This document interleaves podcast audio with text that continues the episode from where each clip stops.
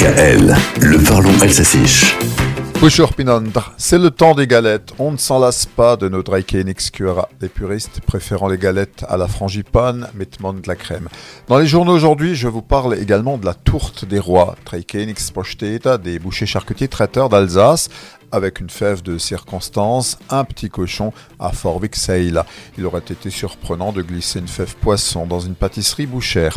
Au passage, une tourte désigne aussi un imbécile, à Termel. Mais revenons à nos galettes et présentement à leur fève, Bona.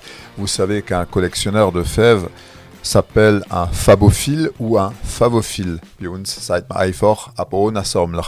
Et Jacqueline Göpfert est sans doute la plus grande collectionneuse d'Alsace. Elle en aurait plus de 180 000. Jacqueline est aussi l'organisatrice de la bourse aux fèves de Cora Wittenheim demain samedi.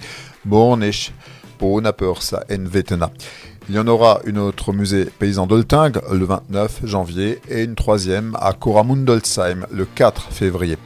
Les fèves, il y en a pour tous les goûts et de toutes les couleurs. Fred un faible pour les fèves olé olé.